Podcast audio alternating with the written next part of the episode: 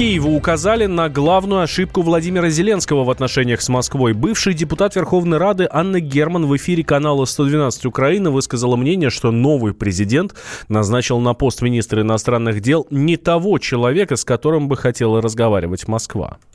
Зеленского обирали как президента. Зеленского выбирали как президента, который сможет вести прямой диалог с Москвой, который сможет говорить с президентом России и с которым президент России будет говорить, и который возьмет себе такого министра иностранных дел, с которым Москва захочет говорить. Пристайка не та фигура при всем уважении к этому человеку.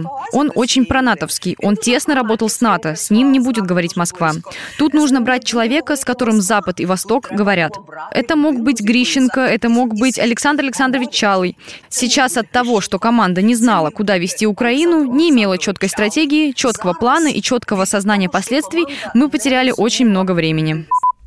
Директор Центра исследования общественных процессов, эксперт Вячеслав Ковтун отмечает, что фигура Вадима Пристайка не играет роли во внешней политике Украины руководителем внешней политики курса э, Украины является президент Зеленский. Он является главой и, и отвечает за него. Министр иностранных дел лишь проводит политику президента. Поэтому у него такая патронатная функция. Он не самостоятелен. Я не думаю, что от фамилии министра зависит э, там успех или не успех переговоров с Россией. Это функция президента. Что касается личности Пристайка, то он э, слишком недолго на должности, чтобы делать какие-то выводы. А Анна Герман просто пытается напомнить о себе, потому что ее уже давно все забыли. Ранее Пристайко высказывался в пользу сохранения антироссийских санкций, поскольку они помогают Киеву. При этом глава украинского МИДа признал, что западным странам уже надоело поддерживать ограничительные меры. Россиянин в суде Манхэттена признал вину э, в хакерских атаках. 36-летний Андрей Тюрин, которого э, экстрадировали из Грузии в США, обвинили в киберпреступлениях, признался в том, что он украл данные больше чем 80 миллионов клиентов крупного американского банка и еще нескольких финансовых компаний. По словам эксперта по кибербезопасности Владимира Ульянова, подобные атаки на самом деле не редкость. Он отметил, что самое уязвимое место любой, любой компании – ее сотрудники, а не хакеры. Касается уязвимости, безусловно, они существуют. И не нужно говорить, что вот в конкретных каких-то компаниях или в какой-то сфере, или в какой-то отдельно взятой стране. Нет, в принципе, вот сейчас не существует абсолютно защищенных систем, которые бы работали в интернете и были бы не восприимчивы взлому и не имели бы никаких уязвимостей. Да, наверное, это одна из крупнейших вот таких, один из крупнейших случаев. Но э, то, что это вот такие цифры, опять же, нельзя сказать, что это там самая большая атака или одна из крупнейших. Потому что большинство атак, которые проходят ежедневно, ну, фактически они происходят, но какая-то их часть, она просто остается незамеченной. Данные ушли, и все. Но компания далеко не всегда знает о том, что у нее данные украли. И более серьезно даже проблема это не вот такие хакерские атаки, вот когда да, один человек, он там сломал одну, другую, пятую, десятую организацию, и вместе там набрал 80 э, миллионов человек. Вот представьте утечки из компании, когда виноваты собственные сотрудники. Они уже имеют доступ к данным, они вот пришли на рабочее место. Пожалуйста, у них только задача заключается в том, чтобы скопировать данные на флешку или там по электронной почте, или через социальные сети, через мессенджеры слить. И вот эти данные действительно утекают, и там 80 миллионов уже не кажется серьезным объемом утечки. Поэтому вот с точки зрения безопасности, защиты информации, конечно же, наиболее а, большая угроза представляет не хакеры, которые там пытаются это неизвестно, а вот собственные сотрудники организации, которые сидят на рабочих местах и а, воруют данные. Тюрин совершил крупнейшее в истории США киберпреступление против американского банка. Теперь ему грозит до 92 лет тюрьмы. Устроивший дебош на рейсе из Самары оказался основателем магазина у Палыча. Это местный бизнесмен Андрей Шишакин. А информацию нам подтвердили в юридическом отделе компании.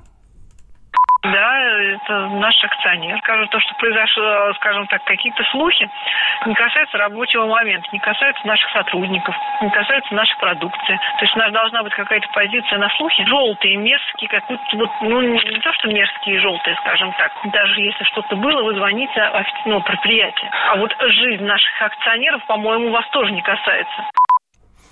О дебоше на борту самолета, летевшего из Самары в Москву, стало известно накануне. Конфликт на рейсе устроил житель Самары. В пресс-службе авиакомпании сообщили, что во время взлета пассажир бизнес-класса с признаками алкогольного опьянения встал с места и потребовал от экипажа пересадить из эконом-класса в бизнес его знакомого. Мужчину доставили в дежурную часть, на него был составлен административный протокол. На допросе дебашир не признал свою вину и не стеснялся в высказываниях. Послал Сашу нет. А, за что? Потому что она Я понял. За, за какие поступки за ее вы решили ее как бы, оскорбить? Я не решил оскорбить. Ну, Я назвал, как это есть, ага. и все. Ну, в общем, теперь ему грозит штраф или арест на 15 суток.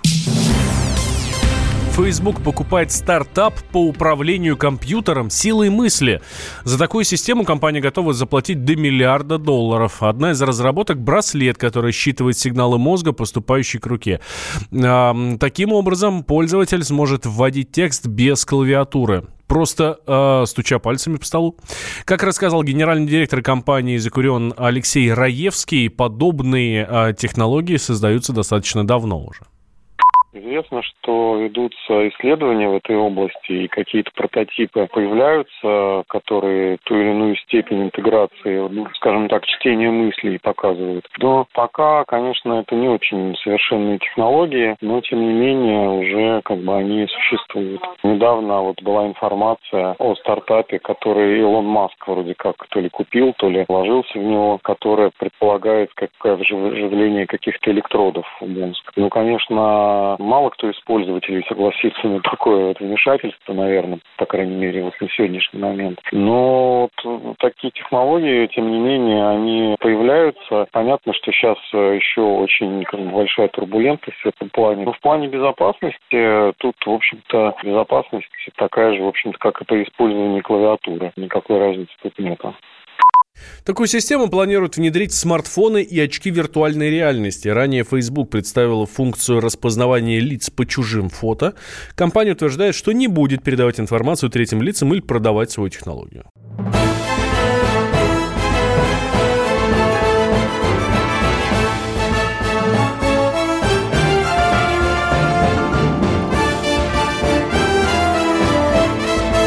Осень.